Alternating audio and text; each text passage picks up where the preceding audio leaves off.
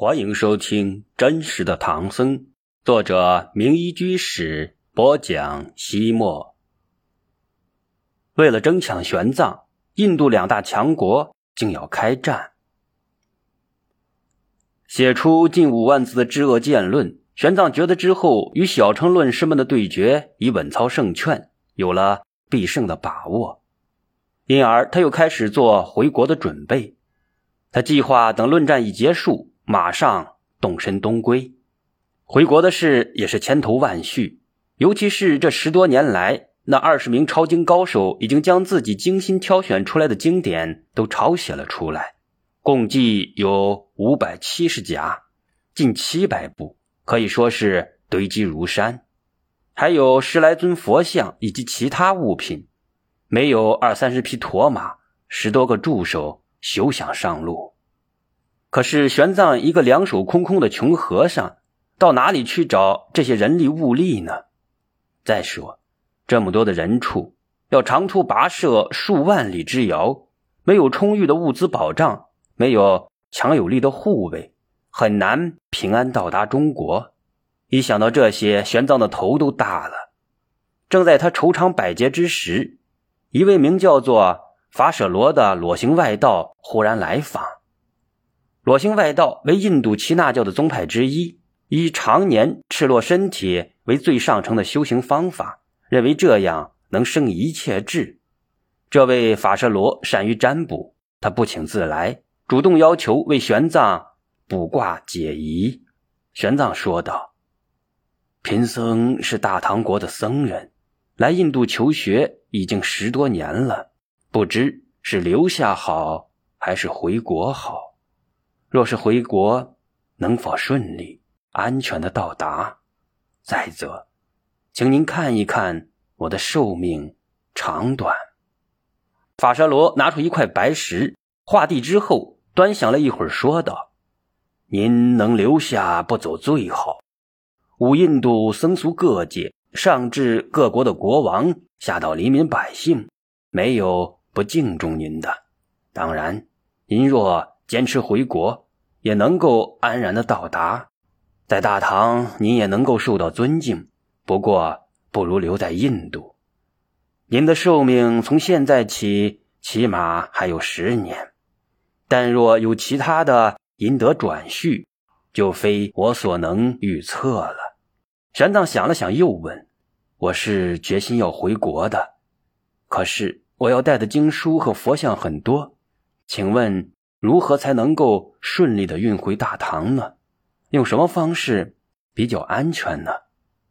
法舍罗说：“法师不用为此担心，戒日王和鸠摩罗王会派人护送您的，所以您和您所携带的物品都可以顺利的运载回国。”玄奘苦苦一笑，说道：“可是这两位国王，我从来没有拜见过。”他们又怎么会施予我这样大的恩惠呢？法沙罗很有把握地说：“鸠摩罗王已经派人来请您了，我看卦象，两三天之内就会到达这里。而且只要您见到了鸠摩罗王，也就会见到解日王。”玄奘将信将疑，但仍然开始准备回国的行装，整理要运回国的经书、佛像，打包装箱，忙得。不亦乐乎，因玄奘学问渊博，道德高尚，声望极高，而且为纳兰陀寺立下了赫赫的功勋，所以他要回国的消息传开之后，纳兰陀寺的高僧大德纷纷的前来劝阻。他们都说，印度是佛祖的降生之地，佛陀虽然已经入灭，但各种圣迹还在，加持力很大，在这里修行更容易有成就。如此，你才不白过一生啊！您好不容易才来到印度，又在这里取得了前所未有的荣誉，怎么还想回去呢？何况贵国对三宝并不像这里这样的恭敬，有什么值得怀念的呢？玄奘知道他们都是出于好意而挽留自己，不过他有自己的理想，他恳切地说道。当初佛陀既然立下教法，就应该广泛的弘扬开来，以报答佛陀的恩德，怎么能够只顾自己了脱生死，而不管广大的众生呢？何况我们中国素来就是礼仪之邦，一切都有法度可遵，君圣臣忠，父慈子孝。自从佛法传入中国，越来越多的人虔诚皈依，而且中国人具有大乘佛教的根基。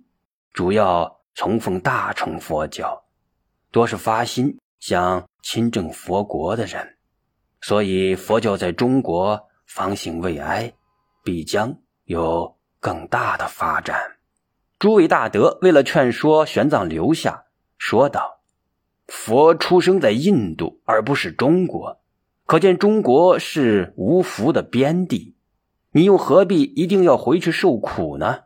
没想到玄奘不答，却反问道：“维摩诘大师说太阳照临南禅不周，是为了什么呢？”为除黑暗。玄奘豪迈地说：“我现在回国也是如此。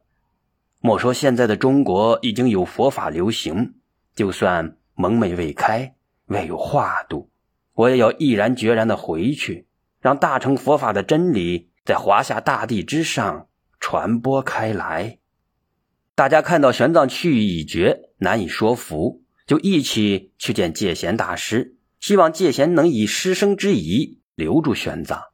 戒贤大师派人将玄奘找来，问他意下如何。玄奘恭敬而坚定地禀告恩师：“这里是佛陀的故乡，弟子何尝不想长留久住？可是。”弟子万里西征的目的是为了取经求法，利益众生。承蒙师傅您亲自教授《瑜伽师地论》，答疑解惑，弟子感激不尽。这些年来，弟子有幸朝礼圣迹，听闻了大小乘各部的神妙教义，可以说是不虚此行。现在弟子学有所成，想尽快回到中国。把您传授给我的学说翻译成汉文，使更多人蒙受法益，以此报答恩师的厚爱。这就是我急切回国的原因。戒贤大师听后高兴地说：“呃，这正是菩萨的旨意，也是我对你的期许。你好好的准备行装吧，大家都不要强行的挽留了。”然而。一波未平，一波又起。法舍罗预测的话应验了。鸠摩罗王派使者来到那兰陀寺，让戒贤大师将大唐高僧玄奘送到他那里去。这位远在东印度的国王，如何会找上门来指名道姓的要人呢？原来，那位被玄奘折服并放回的顺世外道，与东印度迦摩吕波国的鸠摩罗王相熟。他回到东印度之后，见到了。鸠摩罗王自然而然地谈论起了他这次中印度之行。被玄奘驳斥的灰头土脸的他，却对自己的对手赞不绝口，佩服的五体投地。如此一来，鸠摩罗王对那个来自大唐的高僧产生了强烈的兴致，很想一睹玄奘的风采，所以派专使来请玄奘。与般若居多的法战悬而未决。玄奘又在做回国的准备，这时候鸠摩罗王又来添乱，横插了一杠子。戒贤大师感到左右为难，就找大家来商量。先前我们已经选定玄奘去戒日王那里与小乘辩论，倘若硬要去鸠摩罗王那里，万一戒日王也要来人，我们怎么办呢？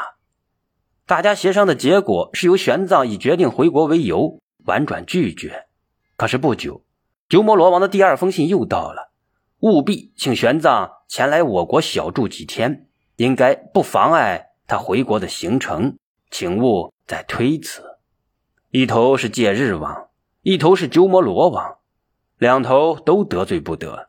于是戒贤大师干脆使了个拖字诀，精心招待鸠摩罗王的使者。既不答应，也不拒绝，先拖下来，再静观待变。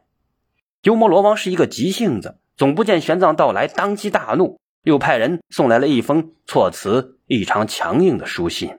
书信的核心意思是说，他鸠摩罗王本来不信佛法，因玄奘而对佛教产生了兴趣。那兰陀寺不让玄奘到他那里去，是认定他是个恶人，于是威胁说：以前那些恶王们做的那些破坏佛法、摧毁寺院的事情，他也一样能做到。当他率领大军杀到纳兰陀寺的时候，玄奘他们不要后悔。当时鸠摩罗王在全印度的势力仅次于戒日王，而且以好勇斗狠著称。他说率大军踏平纳兰陀寺绝对不是口头威胁，他真的做得出来。这封火药味十足的书信在纳兰陀寺引起了不小的骚动，许多人因此惴惴不安，生怕真的遭此劫难。戒贤大师将玄奘召唤过来，委婉地说道。鸠摩罗王一向善心薄弱，从信婆罗门外道，所以佛教在他的国内很受压抑，远远不如外道普及。或许他前世与你有缘，自从听到你的名字之后，便发自内心的要亲近你，诚心诚意跟随你学习佛法。你可以利用这个机会，好好的开导他。如果能引导他归敬三宝，那么全国的百姓自然也会跟着信仰佛教。否则，说不定纳兰陀寺会因此遭受灾难。玄奘当然不能让纳兰陀寺因为自己而毁于一旦，于是他义无反顾的孤身跟随使者东行，去面见鸠摩罗王。听到玄奘真的来了，鸠摩罗王马上转怒为喜，亲自率领大臣在城外举行了一个盛大的欢迎仪式，然后把玄奘请到了王宫，盛情款待。这样的礼遇和敬重，对这个一向崇尚外道的国家来说，简直有些不可思议。因为玄奘个人的影响力，居然能使一个国家从国王到民众的信仰都发生根本性的改变。玄奘在王宫为鸠摩罗王讲经说法一个多月，回答了他提出的种种问题。为了让他更好的理解佛法，玄奘还专门用梵文为他写了《三身论》三百颂。自然而然，鸠摩罗王对玄奘敬佩的五体投地，开始倾心向佛，实行仁政，并因对玄奘的由衷敬佩而对他的祖国大唐充满了向往之情。等到戒日王征讨公欲陀国凯旋，想要继续那兰陀寺与般若居多的那场辩论，就忽然听说玄奘已经应鸠摩罗王之请去了迦摩吕波国。他又惊又怒，立刻派人去见鸠摩罗王，要他马上将玄奘师傅送过来。然而这个时候，鸠摩罗王对玄奘的推崇到达了无可复加的程度。正把他当做佛菩萨一样供养在王宫，哪里肯放人？作为在全印度实力仅次于戒日王的国王，鸠摩罗王心里一激动，就对使者撂下了一句狠话：“要我的头可以，要大唐高僧玄奘没门听到使者如是汇报，戒日王暴跳如雷，怒气冲冲的对使臣发牢骚说道：“鸠摩罗王也太不把我放在眼里了，为了一个僧人。”竟然对我说出这么无礼的话来，于是他又派了一个使臣去言辞责备鸠摩罗王。使臣对鸠摩罗王说道：“你既然说了宁可舍头也不把大唐高僧送来，那么现在就请把头交给我，让我带给戒日王。”全印度两个最强盛的国家，为了供养玄奘，居然反目成仇，要兵戎相见。